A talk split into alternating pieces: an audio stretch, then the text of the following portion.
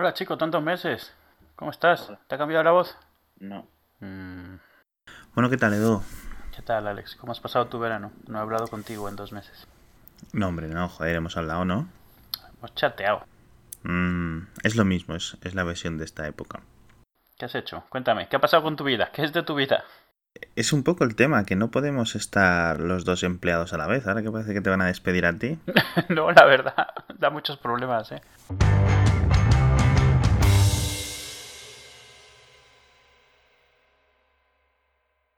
Vamos a dar un poco. O sea, ¿hace cuánto que no grabamos? No es que queremos dejar de grabar, nosotros no queremos dejar de grabar nunca, claro. Nunca, nunca. Entonces yo, yo empecé a trabajar en hipertextual a tiempo completo a principios de eh, agosto. Y obviamente, pues claro, entre que pitos y flautas llego, me adapto a un nuevo equipo, etcétera. pues se me van las semanas, se me van los días, luego se me van las semanas y al final se me van los meses. Así que nada, algunos me habréis escuchado en el podcast propio hipertextual que grabamos en la propia oficina. Y así que estaréis un poco cansados de oírme hablar de móviles ya. Y poco más, poco más, la verdad. Pues nada, muy bien. No, la verdad, lo he comentado en. Lo he comentado previamente con Pedro Jorge. Pero vamos, lo, lo podemos comentar aquí. Yo llevaba siete años trabajando desde casa. O desde diferentes casas, por decirlo así. Mm. Y desde que dejé de trabajar para agencias de publicidad. Y ya estaba buscando algo distinto. Sí, tiene, tiene que ser un cambio gordo. Yo, a, ver, honestamente, yo nunca, nunca he trabajado en casa. Eh, sí que he estado, he trabajado en plan empleado por mí mismo, digamos, lo que aquí le llaman autónomo. Sí, Eh, pero hace 20 años. Y, desde entonces siempre he trabajado en plan, pues en nómina, en oficina y eso. Y claro, o sea, no me imagino el cambio que tiene que ser para una rutina de vida que ya tienes de cierta manera. exacto, sí. No, yo. Lo, lo suyo es decidirse lo que quieres hacer, ¿no? Mm, Y una vez que tienes decidido, es, es bastante sencillo. Entonces, bueno, mm, para la gente que no sepa, Hipertextual es un, un sitio en el que se mezcla un poco tecnología, se mezcla ciencia, se mezcla eh, videojuegos, arte, ¿sabes? Historia, cosas así, ¿no? Es un poco de todo, muy generalista. Y estaban buscando a alguien, digamos, con conocimientos del sector móvil. Javier Lacort, que es el Javier Lacort, que ha estado aquí con nosotros hablando en el episodio del Joyland, por ejemplo, mm. me, me comentó que estaban buscando alguien como yo para ver si les y se me interesaba escribirles un artículo por semana desde forma independiente, porque ya en algún momento del pasado me habían dicho algo similar y yo les había respondido que yo estaba muy a gusto por mi cuenta y era cierto entonces, ¿no? Que yo no quería esa presión de tener que entregar un artículo, etcétera, ¿no? Eh, le dije, bueno, hacemos una cosa, quedamos para comer. Eh, no, no vi- vivo bastante cerca, Bastante cerca de hipertextual, dices. o sí, de las vale. oficinas. Y entonces, bueno, ellos, eh, ellos pensaban que yo les iba a decir que no, o que les iba a decir que dos artículos por mes, o algo así, ¿no? Y se quedaron bastante sorprendidos cuando yo les dije, mira, hacemos una cosa. ¿Qué os parecería si lo hacemos bien? Yo me meto aquí, yo estoy buscando algo, un equipo, yo estoy buscando en un proyecto en el que meterme, ya no algo yo, en lo que yo de liderar, por decirlo así, ¿no? Y eh, bueno, pues eh, les gustó la idea y estuvimos un- unos días o unas semanas en plan analizando cómo podría encajar yo, qué podría hacer, temas de dinero también, Claro. sobre todo temas de conciliación familiar, yo creo que fue lo que más tardamos en, en apañar, no a malas, sino en el sentido de que, eh, bueno, pues a nivel particular tengo necesidades concretas y hay que compatibilizar unas horas en una oficina Mm. es complicado. Y bueno, nada, al final, a empezar, lo más gracioso, lo que más me choca de esto es eh, dos cosas. El metro, hacía tanto tiempo que no me metía en el metro. Sobre todo el de por las tardes. Por las mañanas está más o menos bien. El de por las tardes que va lleno, lleno, lleno, es un poco rollo. Y por la parte buena es que yo tengo un sueldo y cobro y nadie sabe si no tengo que estar persiguiendo a la gente para que me pague. Me parece absolutamente asombroso y dice mucho del tipo de vida del que quería escapar, ¿no? El de perseguir facturas. Entonces, bueno, eh, la verdad es que de momento muy, con- muy contento. Esperemos que yo creo que esto va a seguir porque el equipo es, es la leche, está muy muy muy bien, estoy muy sorprendido. Para bien, no porque esperara que fuera algo malo, ¿sabes? Sino todo lo contrario. O sea, esperaba que fueran buenos, pero vamos, te, encuentras un equipo de gente de puta madre. Y muchas ideas dentro, ya iremos viendo las cositas a las que me he metido yo allí poco más. La verdad es que eso, muy, muy contento. Entonces, el, único problema, por decirlo así, entre comillas, que he tenido es que no podía. Cuando llegaba la noche, cuando llegaban estas horas para grabar contigo, no tenía el cuerpo yo para, para sacar el micrófono y nada. Así que nada, llevo con el iMac en casa apagado, ni se sabe, lo enciendo de vez en cuando, se me queda encendido porque no lo vuelvo a usar, ¿sabes? Hmm. Está como por ahí desamparado. Estará preguntándose el iMac qué, le pasa. Que lo enciendo. Y nada, ¿Qué quieres comentar hoy?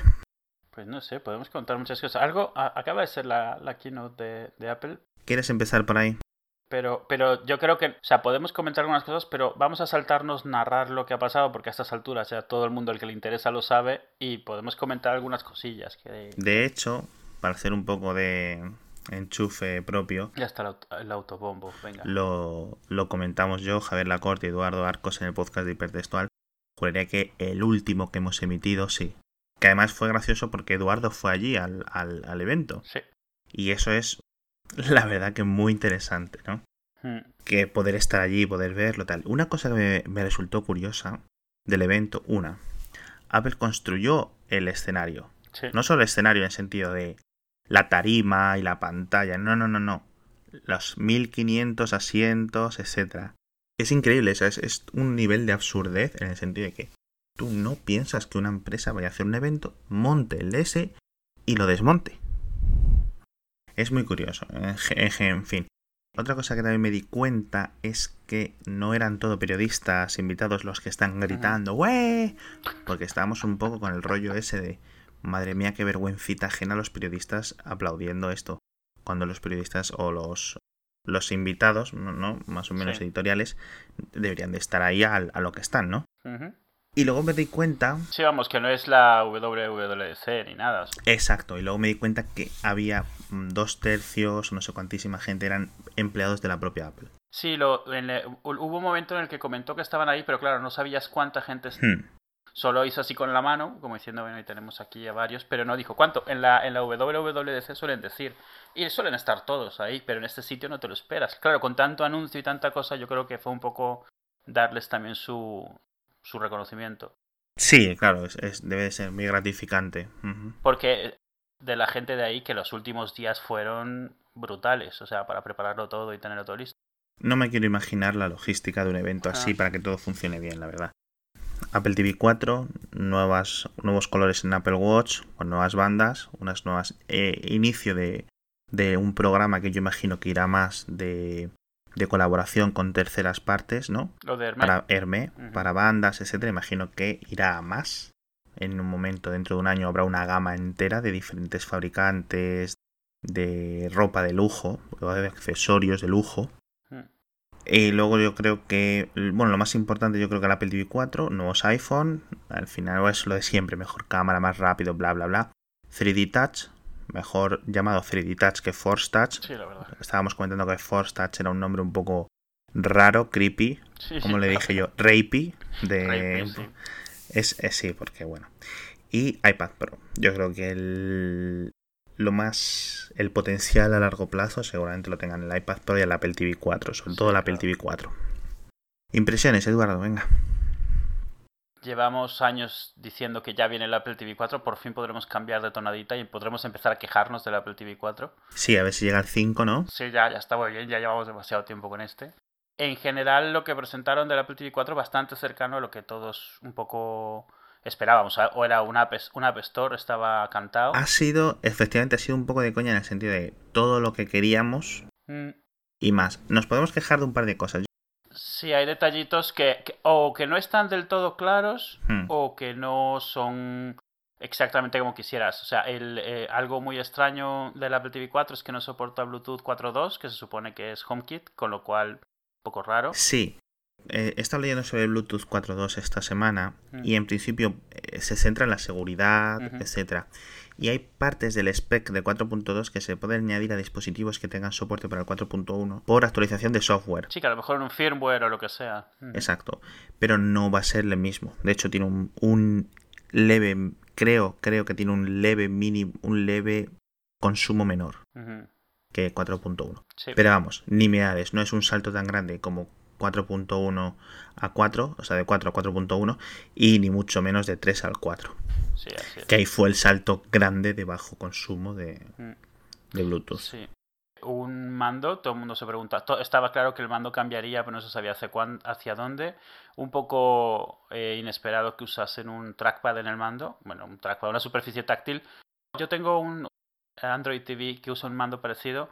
El potencial está ahí. El que yo tengo no lo usa bien, pero sí que es hecho bien mientras no requiera precisión o cosas así tiene bastante potencial. Yo creo que además es una de las formas en las cuales es lo más cercano que han podido hacer para aprovechar la forma de manejar una pantalla táctil en algo donde la pantalla y lo que la controlas están separadas. Era eso o un montón de botones, entonces. Exacto, es como un ratón.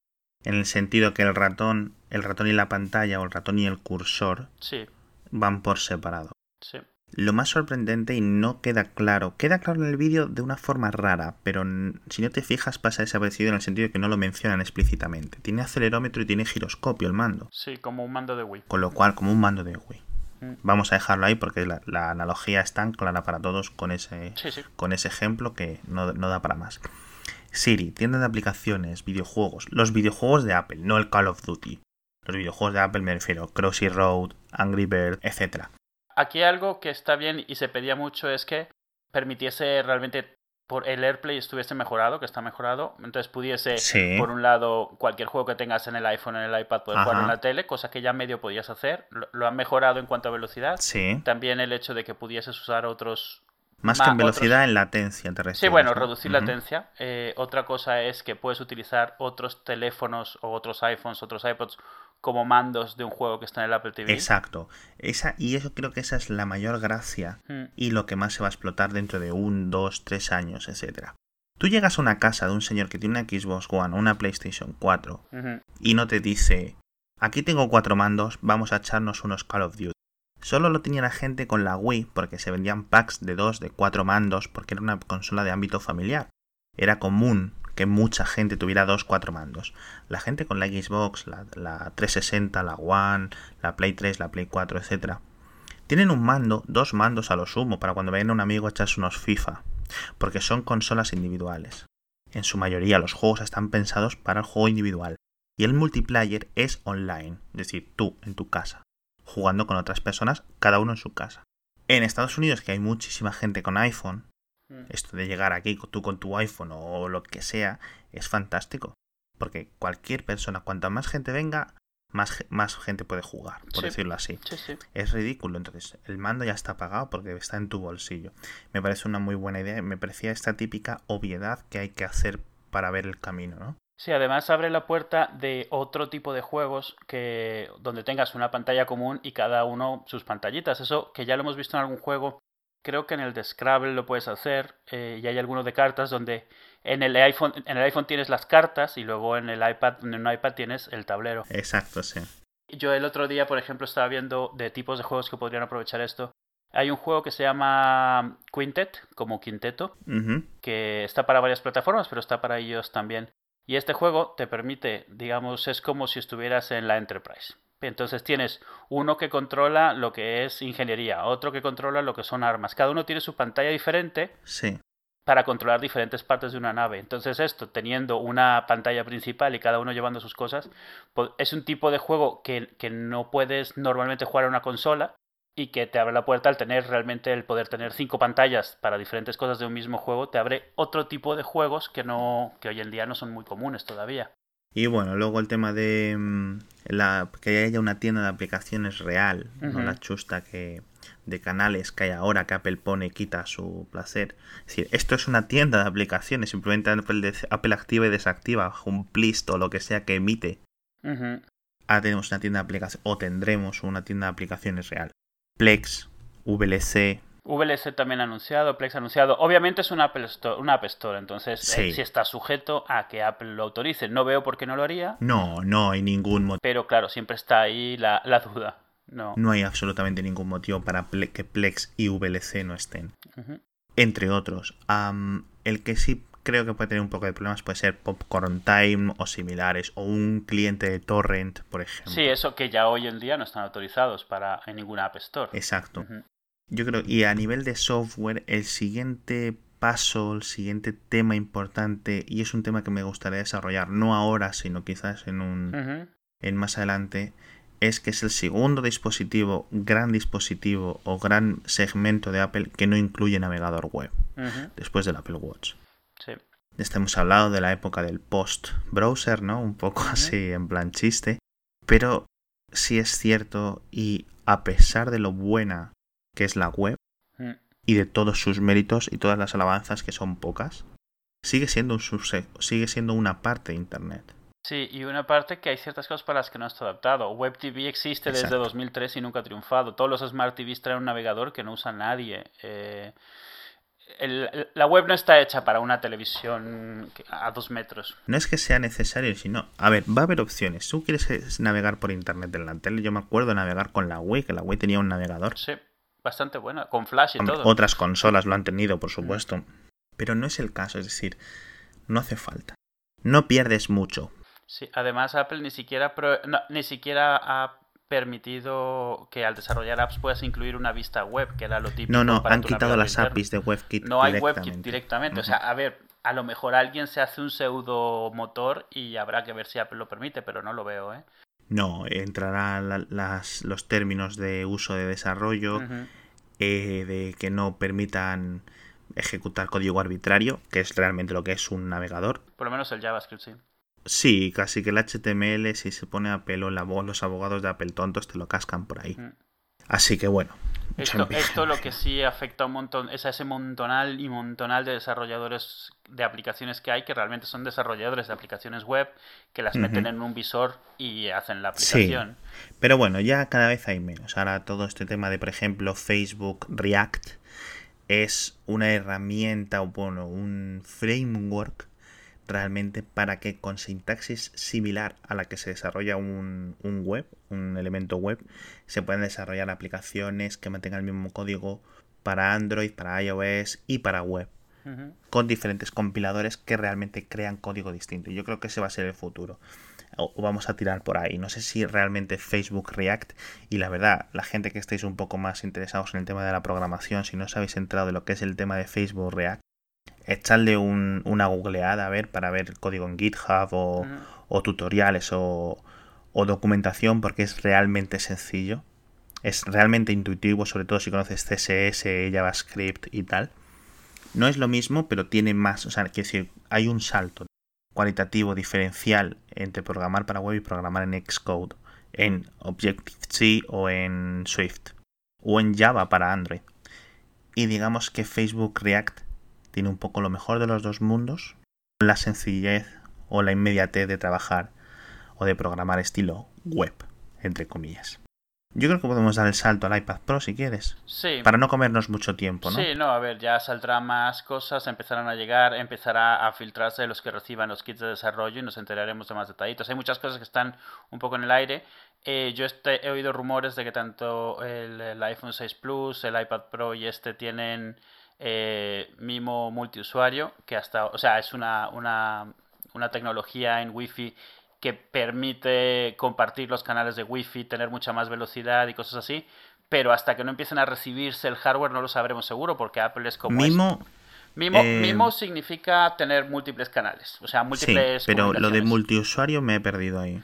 Eh, hasta ahora Mimo normalmente se implementaba una cosa que le llamaban SU Mimo, que era Single User. Eh. Pero el problema que, que ha habido siempre con esto es que realmente Wi-Fi, la, la gente no piensa que funciona como, como una red de Ethernet, pero no, un, un router Wi-Fi cuando tiene varios conectados tiene que estar dividiendo su tiempo entre todos ellos, no puede hacer, no puede enviarles nada simultáneamente. Por ejemplo, si tú tienes 10 megas de, ancho de banda, no tienes 10 megas a dos sitios simultáneamente. Tienes acceso a 10 megas, 10 megas aquel, 10 megas aquel.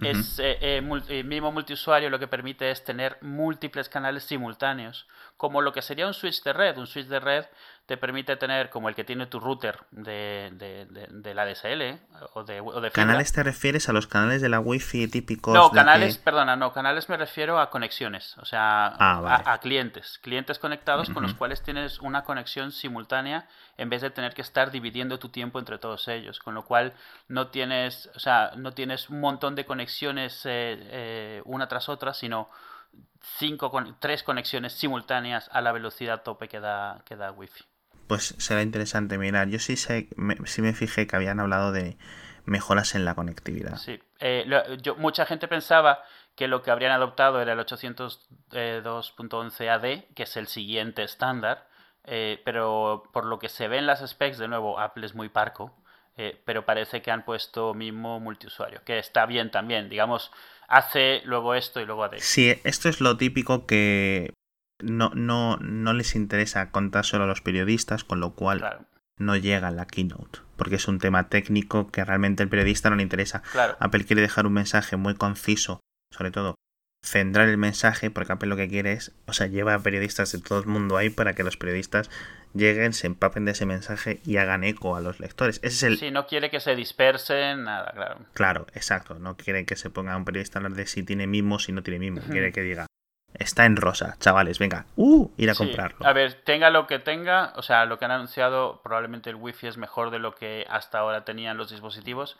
Se entiende que porque está este dispositivo probablemente va a estar intercambiando datos por wifi a lo bruto, incluida toda esta interconectividad con otros dispositivos, con eh, AirPlay y todo este tipo de cosas. Entonces, a final de cuentas, son mejoras porque Apple tiene desde hace muchos años claro que cuanto antes puedan desaparecer los cables de red, mejor.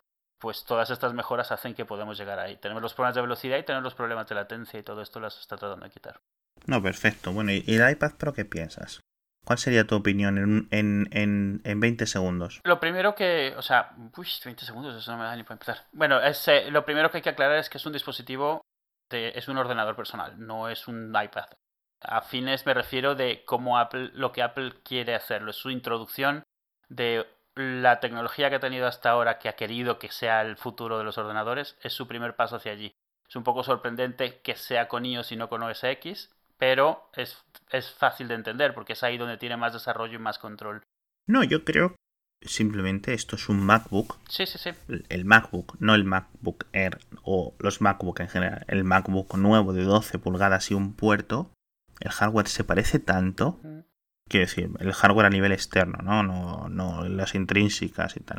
Pero con iOS. La diferenciación Apple la ha puesto en el software. Ha querido intentar hacer un, un, hardware lo más similar posible, es decir, seguramente tenga batería similar, rendimiento similar, GPU no creo que sea similar, creo que va a ser mucho más potente en el iPad Pro. Eh, pantalla similar, etcétera. Tamaño, el, La GPU es más potente por narices, por la cantidad de píxeles que tiene eso ahí adentro y por la, la lo que ya han divulgado en cuanto a velocidad de, reconocimiento y esto. Pero la, la, CPU esta, es, digamos, como un portátil de hoy, un MacBook Air normal, o sea, de, gama baja. No gama baja, el, básico. Habrá que esperar a lo que a los habrá que esperar los benchmarks. Yo espero que el Core M que tiene el MacBook sea un poco ligeramente más rápido quizá que la 9X en CPU, pero infinitamente más lento en GPU. Tampoco es que el MacBook eh, eh, no tenga mucha resolución, que tiene un montón de resolución. Mm. No tanta como el iPad Pro, pero bueno. Teclado, muy Surface todo, que se conecta igual. La primera impresión y la segunda y la tercera que te da el iPad Pro es un poco que es posible que Apple lo pudiera haber hecho hace dos o tres años, cuando inició el, Surface, simplemente estaba esperando a unos CPUs un poco mayores, porque Apple no podía meter en ARM. El Surface viene, es cierto que hay unas Surface que ya no están con ARM, pero las Surface normales vienen con unos chips de Intel mucho más superiores, vienen con un i5 o con un i7 incluso. Son chips, son CPUs muy potentes, comparadas seguramente con cualquier cosa que pueda haber en la 9. Sí, pero tú, por ejemplo, estás haciéndolo de forma, digamos, inteligente. O sea, tú estás comparando con el Surface porque es un, es un iPad a nivel ordenador. O sea, capaz de desempeñarse como un ordenador personal, como un portátil. Yo el Surface no lo he visto nunca como un iPad. Claro, pero eso es a lo que me refiero. Eso nos lo ha querido vender Microsoft. La primera versión nos la intentó vender así. Ya se dieron cuenta en la segunda y en la tercera versión que era mejor vendérnoslo como un portátil. Un nuevo tipo de portátil. Exacto. Sí. Exacto. Y, ahí se ha quedado. yo creo que esto es la versión de Apple del nuevo tipo de portátil. Eh, independientemente de que, o sea, vamos a ver, el Surface tampoco es el primero en hacerlo, pero es el que más recordamos reciente. Eh, o sea, llevamos viendo tablets que intentan ser nuevos tipos de portátil desde el 89, incluido uno de Microsoft del 89 el GridPad, que es, fue muy famoso en su momento y que además tenía un teclado que era tapa. O sea, vamos. Pero el, el problema, que no el problema, la cosa es que la gente se está quedando en que con el teclado se parece un Surface en vez de ir un poco más allá.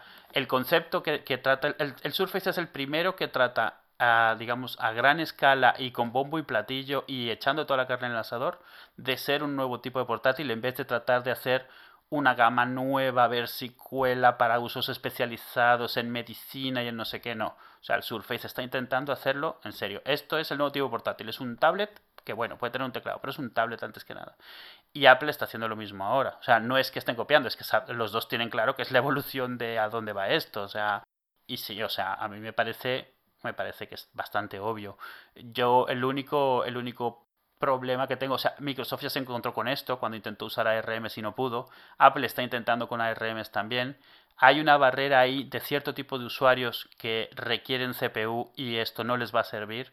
A nivel del software que corre, que corre encima de un x86, ¿o te refieres a potencia bruta, por decirlo así. Ah, me, refiero a las dos cosas. Por un lado, la compatibilidad. Eh, hay mucho del software que es intensivo, que lo es en parte porque ya está súper optimizado para 8.6. Entonces, ahí no hay nada que hacer. O sea, es empezar de cero en otra arquitectura. Pero también está el tema de que realmente ARM en fuerza bruta sigue estando por detrás de, chips de gama media o alta. De gama baja, este, este probablemente se acerca e incluso supera a los Intel de gama baja o sea, sin ningún problema. Por eso digo que, yo que sé, un MacBook de gama baja, este está por ahí o incluso por encima.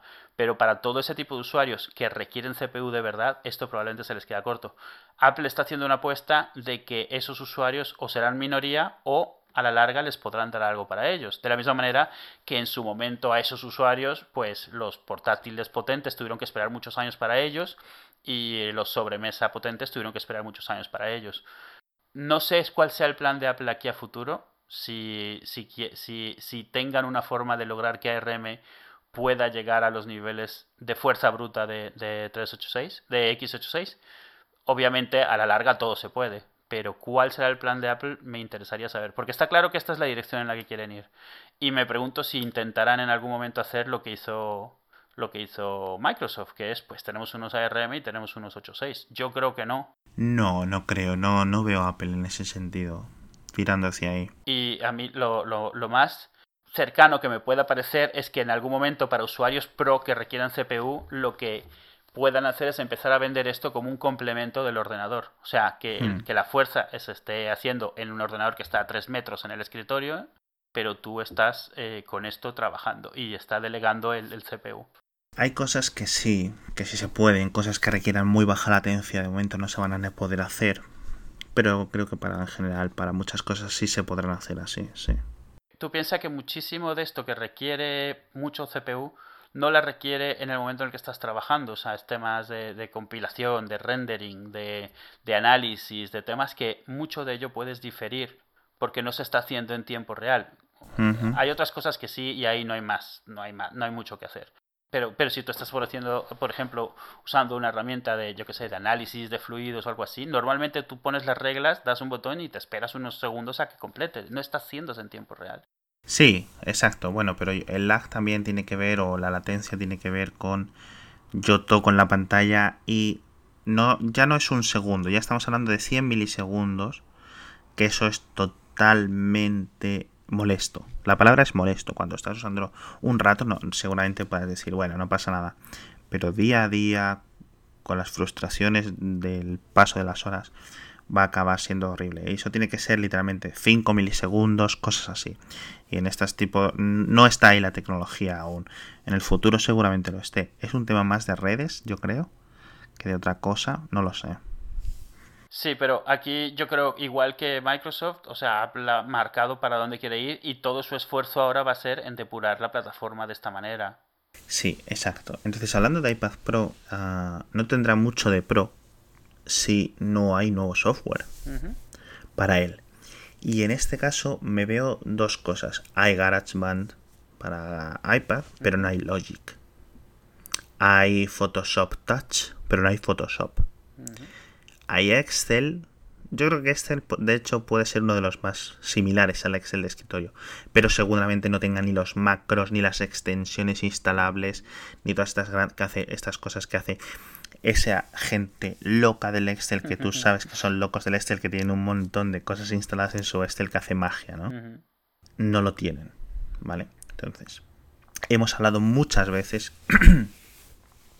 de los problemas que tienen los desarrolladores a la hora de enfrentarse a lo que es la App Store y los problemas que les plantea la App Store. No pueden hacer trials, no pueden hacer demos, no pueden hacer eh, precios de actualización, por ejemplo. Todo, perdón, todo de lo que depende en su gran mayoría el software de desarrollo profesional requiere así, porque una cosa es que tú pierdas, entre comillas, la palabra, o que te gastes, o que te arriesgues a hacer una compra impulsiva por 3 dólares o por 3 euros de un juego o de una aplicación, y otra cosa es que digas, mm, creo que esta versión de AutoCAD para el iPad Pro puede valer los 250 dólares que piden.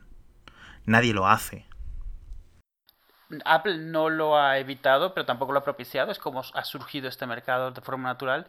Y es que los precios para cosas en la App Store, en la de iOS, porque no sucede en la de Mac, son en general bajos. Eh, pero ahora hay un tema de huevo y de, del huevo y la gallina. O sea, ¿quién va a ser el primero que va a cambiar? Tiene que ser Apple, tiene, tiene que ser Apple. Como dices, o sea, Apple tiene un problema de que tiene que vender la App Store para los desarrolladores de aplicaciones, digamos, de verdad para Pro. Yo creo que esto no es como el iPhone, no es un iPhone grande, no, es la gente, la gente la gente de su casa, la gente que estas navidades diga, me voy a comprar un iPad, va a seguir comprándose el mini en masa, va bueno, en masa, no tan masa como 2013, ¿vale? Porque nos siguen valiendo los iPads. Eh, se va a comprar el mini, se va a comprar el normal, pero el Pro se va a quedar en un nicho, un nicho de desarrolladores perfectamente igual que el Mac Pro. Es decir, está ahí, es el mejor, es el más potente, es el más caro.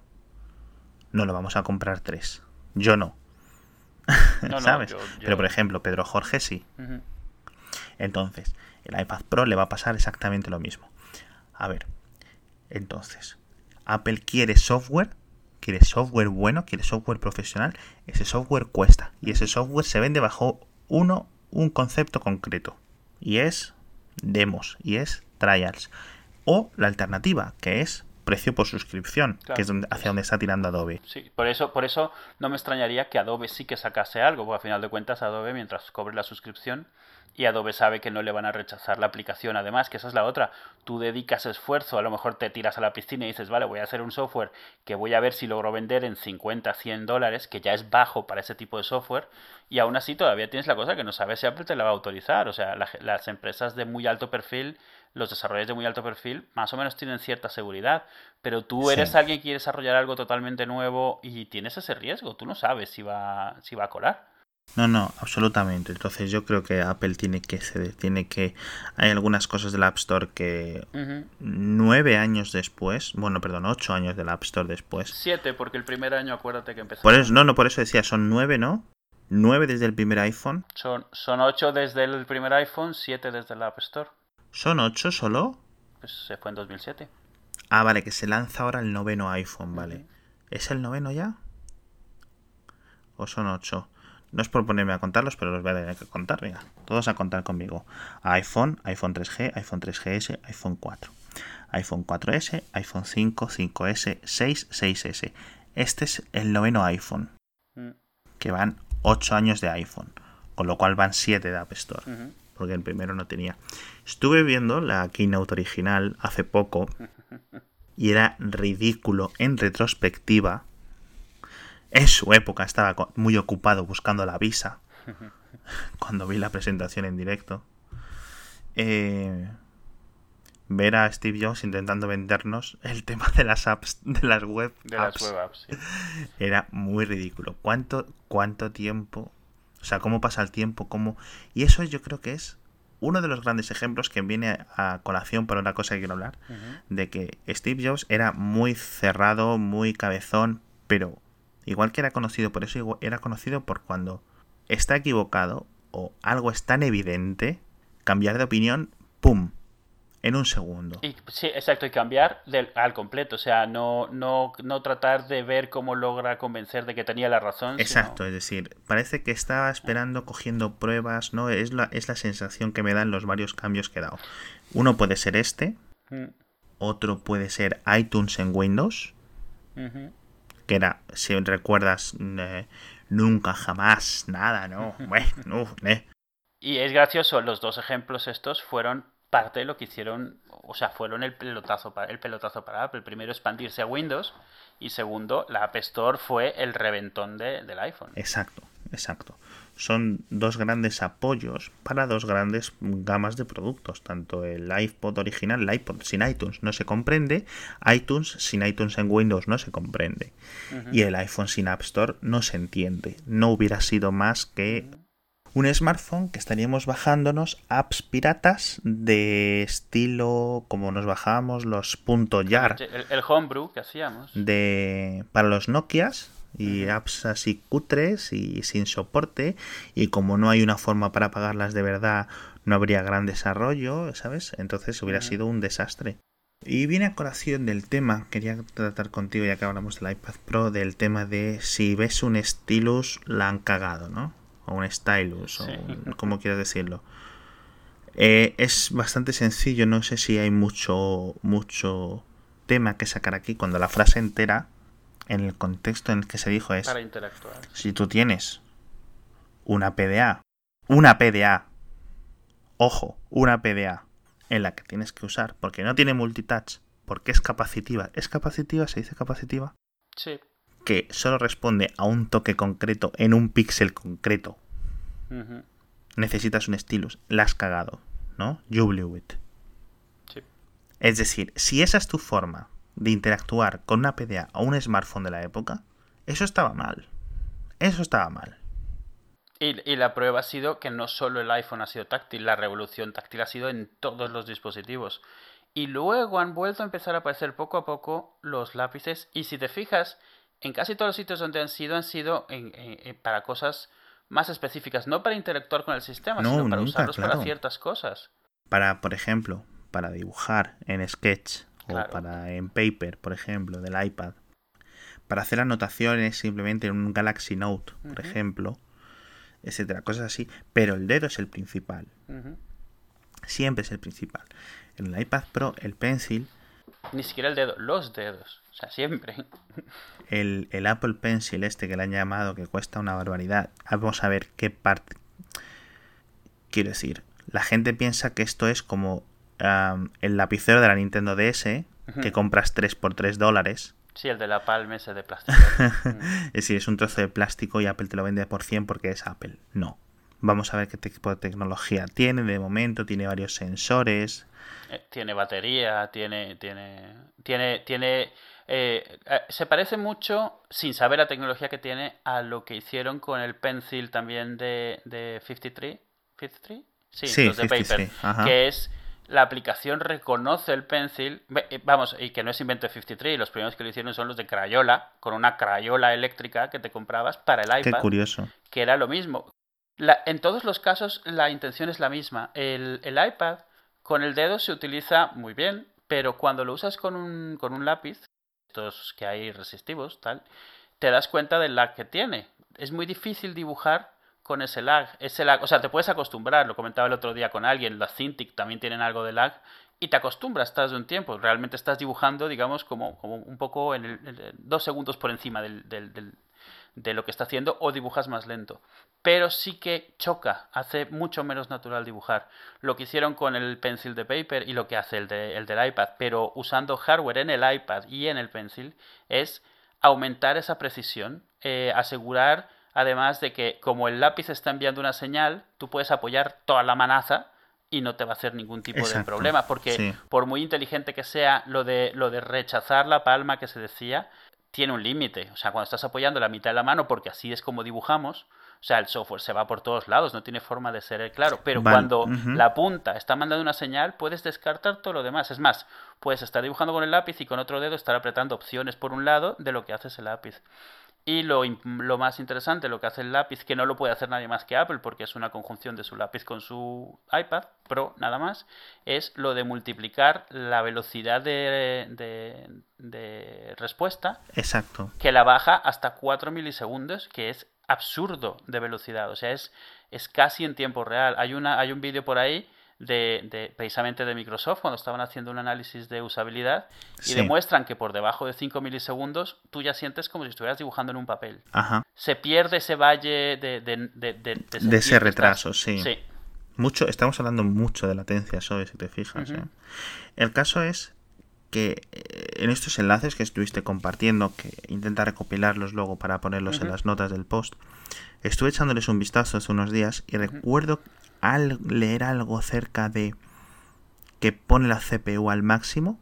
Eh, sí, es decir, cuando nota que el, que el, que el pencil está funcionando o este, o este concepto de Microsoft, vamos a extrapolar, vamos a dar por supuesto que Apple está haciendo lo mismo, porque si no el pencil no gastaría tanta batería ni necesitaría tanto hardware dentro. Lo que hace es decirle al, al iPad, estoy llegando a la pantalla Vete poniendo la CPU que el usuario a tope, que el usuario necesita toda la potencia para dibujar con latencia mínima. Sí, sí. Esto que va a pasar ahora es lo más importante para ti. O sea, es exacto. Exacto, exacto, exacto. Quita el resto, pasa el resto de computaciones a menor prioridad en los hilos, en, el, en, la CPU, que ahora lo que necesito es que la interfaz de usuario tenga prioridad nivel 0, que es máxima. Sí, y esto es importante porque una cosa es estar dibujando una nota en algún sitio, pero una vez que tienes un software un poco más avanzado, ese lápiz está haciendo un efecto, tiene una textura, tiene un nivel de presión, el software tiene que estar calculando algo sobre lo que trazas y esa latencia se tiene que seguir manteniendo al mínimo. Entonces, para eso, por un lado, multiplican la velocidad de refresco en la pantalla, por otro lado, multiplican la velocidad de reconocimiento de, la pantalla táctil y por otro lado, mandan la CPU al cielo para que aquí no se nos pase nada y tratar de disminuir eh, de crear la mayor ilusión posible de que tú estás haciendo, de que tú estás interactuando como si fuera un papel y un lápiz. Exacto, exacto. Entonces yo creo que para... No, no querría hoy llegar a la hora del episodio. Vamos a volver con calma. Tampoco eso. Pero sí me gustaría dejarte un poco con la idea. He estado, llevo unos, ah, unas semanas usando un Galaxy S6 Edge Plus. Es el teléfono con más apellidos, que parece un, un noble, ¿no? Parece un archiduque. Sí, eso, sí. Y he publicado hoy justo la review para que nos hagamos la idea, estamos grabando hoy es martes 15 por la noche. He publicado la review y estoy totalmente y absolutamente enamorado de este teléfono. Es fantástico, por cierto, viste que en, la review que puse sales tú. Sí. Sale una foto tuya. Sale eh, también nuestro amigo Matías. Sale mi madre, sale Ainhoa y sale un amigo mío que es empleado de Apple. Ha sido un poco. ha sido un poco, pues, sí, en plan, a ver quién se encuentra aquí. Y la verdad es que fantástico. Fantástica construcción. O sea, eh, no sé si lo he dicho aquí. Mis, eh, el iPhone me parece un dispositivo fantástico. El hardware bonito, perfecto. Eh, estoy de acuerdo en esta gente que dice que ponerle funda es un. Es como un crimen, porque, ¿sabes? Por muy bonita que sea la funda, es tan bonito ver el iPhone, etcétera pero hay, hay una gama de teléfonos que me gusta mucho el diseño, entre otros tantos. Mm. Pero yo creo que los que más me gustan son los Galaxy A. No sé si conoces tú esa serie. No, no, o sea, seguramente sí. Son una gama, sí, seguramente hayas visto. Es una gama de teléfonos de Samsung de construcción entre premium y el rollo anterior de plástico, en el que es plástico, pero los laterales son, digamos, el marco es em, eh, metálico Un aca- ¿Metálico o acabado, O sea, o metal acabado o acabado metálico. Ahora mismo no recuerdo. Yo sé que ahora está, está pasando mi madre por mi casa de vez en cuando estos días para ayudarnos un poco con las niñas y tiene una 5 ella. Pero no Un cromado, Galaxy solo A5. metálico. No, yo diría que es metálico, ¿eh? Vale, pero no, vale. no te fíes de mí, ¿vale? Me parece un diseño muy bueno ese, ¿eh? O sea, en plan sobrio, sencillito, ¿sabes? No es over the top, no es nada excéntrico. Y yo diría que son los smartphones que más me gustan, sobre todo por el precio. No son gran hardware por dentro. Si simplemente te buscas el hardware, los Galaxy A no creo que sean para ti, pero da ese plus de diseño. Aún así, los Edge de, de, de Samsung, estas gamas altas, tope, premium, que bueno, podemos eh, discutir que si tienen batería externa, perdón, reemplazable, si tienen SD, etcétera, no tienen, es el, el gran cambio que ha hecho y es la, lo que quiero llegar yo a la conclusión es cuando Samsung está haciendo los mejores teléfonos que ha hecho Samsung en su historia, son caros, son precios de iPhone. Son 800 euros, 700 largos, 850, 900. Sí, sí, es, es gama, es gama media alta, alta, ¿no? Tú lo tienes en la mano y dices, "Ma- lo vale. ¿Sabes a lo que me refiero? El, el hardware, la sensación del hardware. No solo tiene pinta de no solo tiene pinta de que el teléfono es bueno, que lo es. Una pantalla absolutamente brutal. Mm. Vengo de ver la del Z5 Premium, que es 4K del, del Xperia Pre- Z5 Premium. Y bueno, una pantalla espectacular, pero esta tiene algo. El, el tema de que sea OLED, seguramente los negros de, ese tipo de pantallas, el brillo está muy bien, la cámara también es absolutamente brutal. Y lo que me choca, siguiendo con lo que quería comentar, es que cuando mejor, es, es cuando mejor está haciendo Samsung los teléfonos, peor le va como empresa. es totalmente incomprensible para mí, perdón, totalmente incomprensible no, lo entiendo perfectamente. Eso te iba a decir. O sea, yo, a ver, exactamente, yo para lo que entra en hipertextual no es por mi expertise en saber si la CPU no sé cuál de Mediatek tiene 5 cores o 4 cores o, o va a no sé cuántos megahercios. Es por la pasión y, y el, el amor que siento yo hacia la industria móvil y cómo me conozco a las cosas o cómo puedo entender los movimientos o tal, que realmente es lo que llevo tres años aquí metido en Twitter haciendo desde Somos Post PC. Es de coña, es de coña que realmente veo cómo Samsung se puede empezar a ir al garete Mm. ahora que empieza a molar, por decirlo así, ¿sabes a lo que me refiero?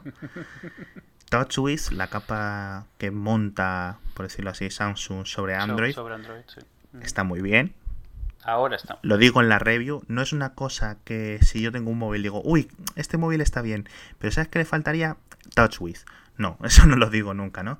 Pero tampoco tengo un móvil con TouchWiz del TouchWiz moderno y digo, ugh, qué asco, cómo sobra esto, ¿no? Ojo, no es la interfaz de un iPhone. Sigue a pasos. Ahí hay una diferencia, ¿no?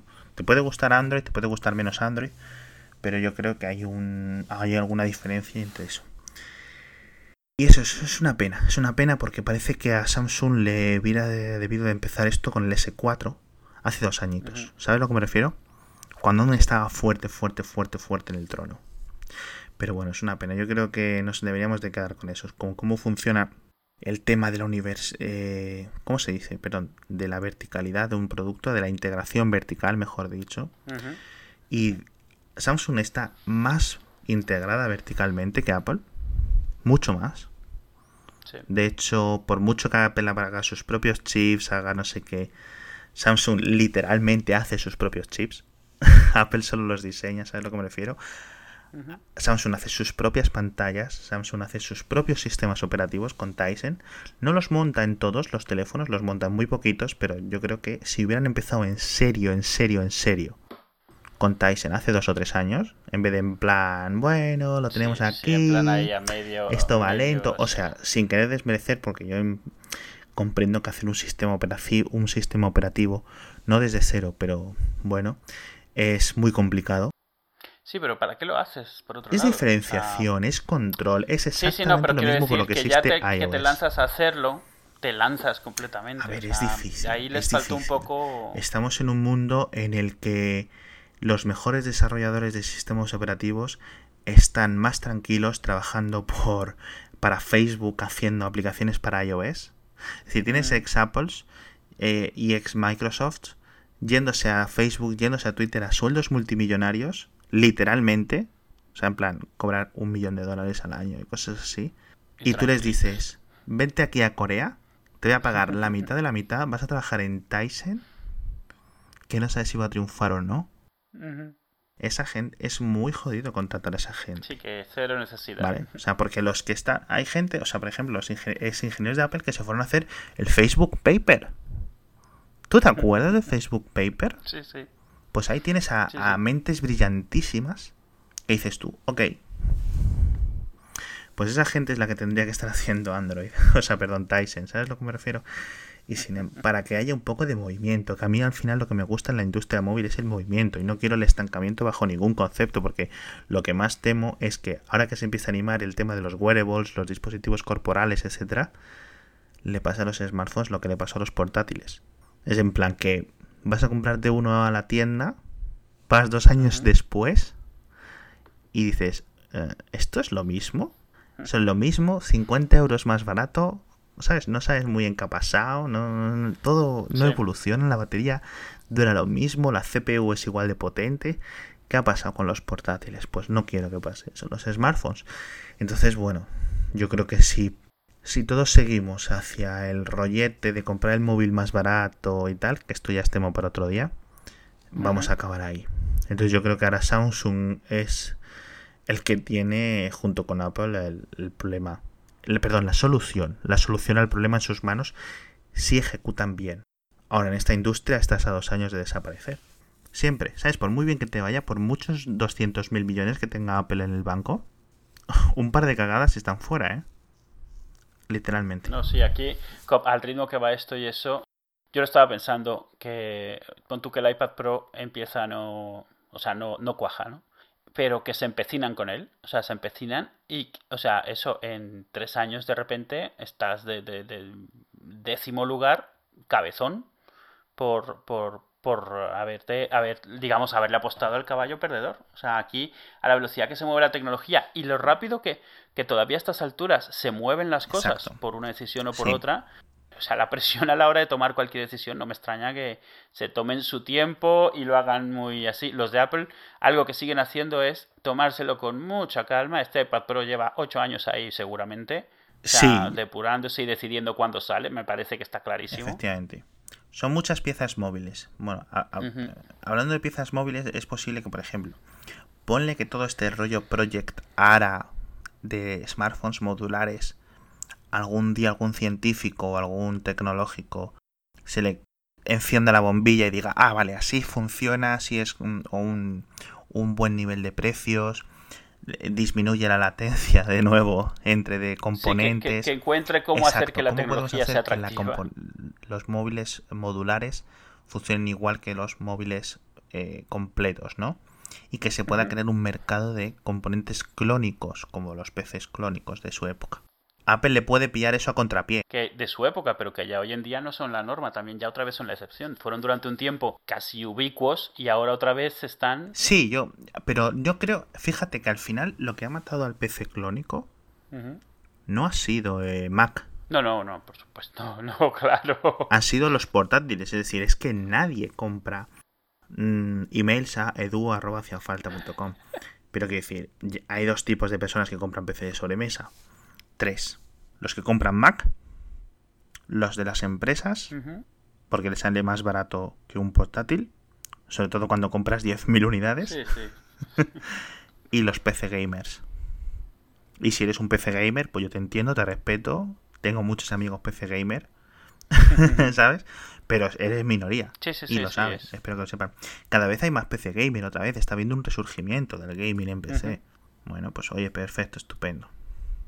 Pero vamos a ver, al final el mercado de los PC clónicos ha sido gracioso que lo han matado otros PCs más integrados y más baratos. Sí, sí. Que ha sido la coña. Sí, sí, porque al final el tema de los, de los PCs clónicos, mucha gente era por hobby y por trastear, pero la mayoría era por precio. Y entonces, desde el momento en que ha habido precios tirados para cosas que ya te vienen hechas y que no te van a dar por culo, eso es lo que eliges. Cuando los portátiles pasaron a ser good enough, suficientemente buenos, Y baratos. Ese fue el tipping point. No sé exactamente cuándo fue. No sé si fue como en 2006, 2008, 2010. Me da igual. Pero llegó un momento en que la gente dejó de considerar en masa La torre típica. tener un, un ordenador en casa. y Sí, la- sí. Y fue, me dio mucha pena porque fue al poco de que se abarataran las pantallas grandes del LCD y tal. Ahora que parecía que nos podíamos quitar, que nos, iba, que nos habíamos quitado todos el CRT de la mesa. Mm. Llegan los portátiles y en plan, ah, pues sí, pues me quito la caja. Le decíamos la caja. Sí, sí, la, la típica torre. O la torre, o la. CPU. Era, ¿Qué es eso? Ah, sí, eso es la CPU. es como decirle, eso que tienes ahí, que es un coche. No, no es un coche, no, no es un coche, es un volante. Sí, sí, es, el- es el motor, pero todo, sí, todo es el motor. Es, En fin. es gracioso. Mucho de eso lo cuentas ahora y la gente le extraña porque era una época en la cual eso, tenías, te sabías todo el tema de componentes, montarte un PC, lo que tenía.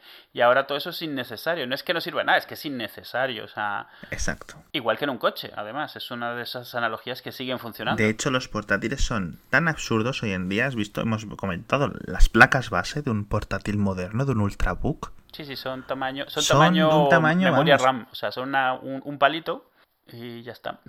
Son un palito y tienes un chip, una GPU, una memoria RAM, no sé qué. Sí, sí. Los chips de la SSD ahí incrustados, soldados. Todo en... ¿Cuánto puede ser?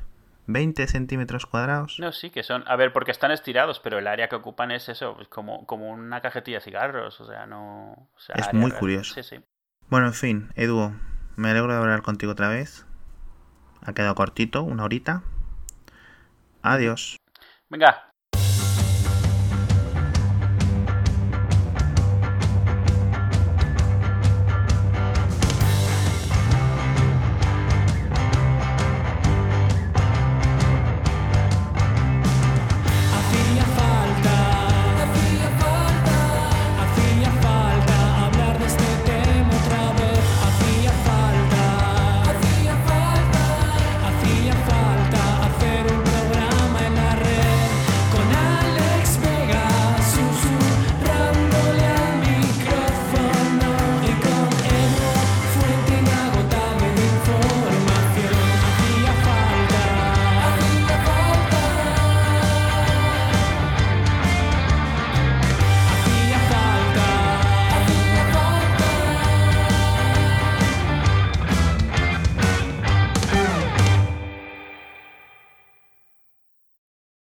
Y yo creo que esto ya es bien por hoy. Que hace mucho que no hablaba contigo. Y si no, se me va a dar un atracón. Es como cuando estás de dieta y te vas al burger. lo, lo- lo sé. Y el tercer Whopper ya dices tú, "Uy, El tercer Whopper. uy, el tercer Whopper, este creo que no me lo dirá el pello grande. Yo creo que el tercer Whopper normalmente siempre te empieza ya a sentar un poco. Ya empiezas a pensar que tal vez ya es momento de considerar ya la tarta. Ya el que está en la caja te mira raro, decía, este señor me suena, ¿Sabe- tiene cara amarilla. Sí, es como cuando en el bar te dicen, yo creo que ya ha tenido suficiente, señor. Le llamo un taxi. Ay, sí, sí, sí, sí. Que eso, cuando te dicen eso, tú no te das cuenta. No, porque Por estás- eso te lo están diciendo. más Es la ironía acá, del sí. tema. Pero tiene que ser una vergüenza ajena. Tiene que, cuando te tienen que llamar, no llamar la atención, tratar de decirte, señor, de verdad, tal vez ha cruzado cierta línea que yo creo que no quería cruzar, pero tiene que ser Sí, sí. jodido lo de ser bar, o sea, eh, llevar un bar, o sea, ser el que atiende en la barra de un bar, Sí. de este tipo de bares donde pasan estas cosas. Entre eso y entre estar en un garito de los de ligoteo, que también tienes que tener una historia Sí. al final, Efectivamente. que guay, no se lo envidio a nadie. Eh, ¿Sabes qué es gracioso? Ya había tirado la toalla con el Apple TV, ya estaba yo enfilándome un Nvidia Shield Uf, eh, y de repente, o sea, es más, te lo digo tal cual, no tengo un Amazon Fire TV porque no han llegado aquí, si no, sí. Y me han salido yo con esto y me han jodido. dirimo, yo creo que sí me lo acabaré comprando el Apple TV 4. yo lo tengo muy claro, yo, yo, yo sé que No, sí. tú, claro, tú por tu estilo de vida, tu centro multimedia y tal. No, y, yo y no si sé en no qué lo he comprado el estoy. día que anuncian el Plex para el Apple TV, ese día me estoy poniendo uno, o sea, ya, o sea, ya. Yo creo que si el Apple TV, porque está, no sé si te sabes que tú, eh, cuando enciendes un dispositivo por HDMI conectado a la tele, HDMI puede encender la tele y situarla en el canal. Sí, HDMI CS, este lo puede hacer. Efectivamente. Ojo, tu tele lo tiene que tener. Sí, no, y en pero las cuidado. eh, no, no, del hay una cosa. protocolo. Este sí. no lo hace por ahí. El lo único para lo que trae infrarrojos este mando es para eso. Tú le puedes programar para que puedas encender la tele por infrarrojos. Mm. Cuidadín, que eso ya está confirmado. O sea, porque el mando, el mando no usa infrarrojos para el Apple TV, utiliza No, no, radiofrecuencia. yo eso me sorprendió cuando vi que tenía infrarrojos y Bluetooth y dije yo, Sí. pero ¿y esto? No Porque el Apple TV lo controla por Bluetooth, pero la tele la controla por infrarrojos. La tele, o si tienes un, un, un, un amplificador o lo que sea. Es, sí, esto no quita. Que también lo intenta hacer por HDMI. Ah, no, por Si supuesto. tiene el soporte, de ahora claro. lo intento hacer por HDMI. Lo que pasa es que el problema que tienes con HDMI CEC, que es el estándar, es que es este tipo de cosas que pasan en estos consorcios de empresas grandes, que empieza con una idea cojonuda. Es como, a tú, tú, tú te lo sabes, es como el UPnP. Sí. que es empieza como una idea cojonuda y a la hora de ejecutarla se va todo a la mierda. Porque cada uno lo implementa como le sale las narices y cada uno decide que esta tecnología que se inventó para interactuar solo la van a implementar de manera que se interactúen sus equipos de su marca. Entonces, cada uno implementa HDMI y CDC para que sea con lo suyo. O sea, tienes Toshiba que tiene Rexa y solo Rexa es solo entre Toshiba. Tienes no sé qué que le llama, o sea, sí, te lo Sí. juro. Y es el mismo estándar con tres bytes cambiados para que no se hablen entre ellos. Entonces, el, el- el Chromecast, el Chromecast eh, tú lo puedes controlar con el mando de una tele, siempre y cuando el HDMI sea de los que tiene el Chromecast en su base de datos, que entiende. Exacto. Como no, pues no. Es muy curioso eso. Entonces yo creo que si el Apple TV apaga, enciende y apaga la tele desde el mando, yo creo que ahí tengo la decisión comprada. Fíjate la tontería que es, ¿eh? No, sí, es como yo tengo gente que si, que si el Apple TV les permite utilizar unos cascos Bluetooth, ya con eso están decididos, porque ellos, su prioridad es poder estar viendo la tele en silencio y oyéndola por unos cascos. Por eso hay gente que utiliza la PlayStation porque es capaz, o, el, o, o- o la Xbox, porque puede conectar los cascos al mando. Mucha gente, eso sí es verdad. Pero o- o sea, yo mismo, yo mismo, yo la razón por la que tengo subtítulos normalmente en las series es porque los veo Ah, mientras tengo a alguien dormido al lado. Exacto. Entonces tengo el Y de- volumen muy bajito y los subtítulos. Yo muchas veces viene gente a pensar, ¿y por qué tienes el telediario con los subtítulos puestos? Sí, exacto. Y yo, ah, pues es que hace tres días. Claro, y ya luego no se lo quitas, ya se queda así. Por cierto, he descubierto hace poco que en Estados Unidos este tipo de cosas, el Apple TV y el Chromecast, o sea, o sea, toda la gama de este tipo de cosas, les llaman streamers, cosa que yo no sabía. no, yo tampoco. No, pues ese es el nombre genérico para toda mierda que conectas a la tele para ver cosas. O sea, que- Pero yo, media streamer no, o pero streamer. ya solo streamer, streamer. O sea, el Ajá. Apple TV es un streamer, pero el Chromecast es un streamer, los pinchos Android son streamers. eh, todo lo que usas para traerte vídeo por la red a la tele son streamers ya. Pero vamos, desde que va desde el Chromecast hasta un Apple TV, te das cuenta que es que es todo, todo, todo, todo lo que antes hubiera sido, pues, el, eh, la, la VHS o lo que sea, pues ahora es un streamer. Es un nombre que no sé. Supongo que viene de media streamer y supongo que viene de algún modelo que se hizo popular y ya se quedó el nombre. Un Tivo es un streamer. Sí, Eh, sí, o claro, sea, claro, todo, claro. todo lo que te traiga una, un Roku es un streamer. un- y me, me queda un poco así, pero el nombre me parece súper cutre. Pero bueno, es lo que hay. Cosas veredes. Cosas En bien. fin, Eduardo. Que, que te duermas bien, Alejandro. Sabía que me ibas a contestar eso. Hasta luego, chato. Venga, me dejas eso por ahí. Adiós. Duerme bien, hasta luego.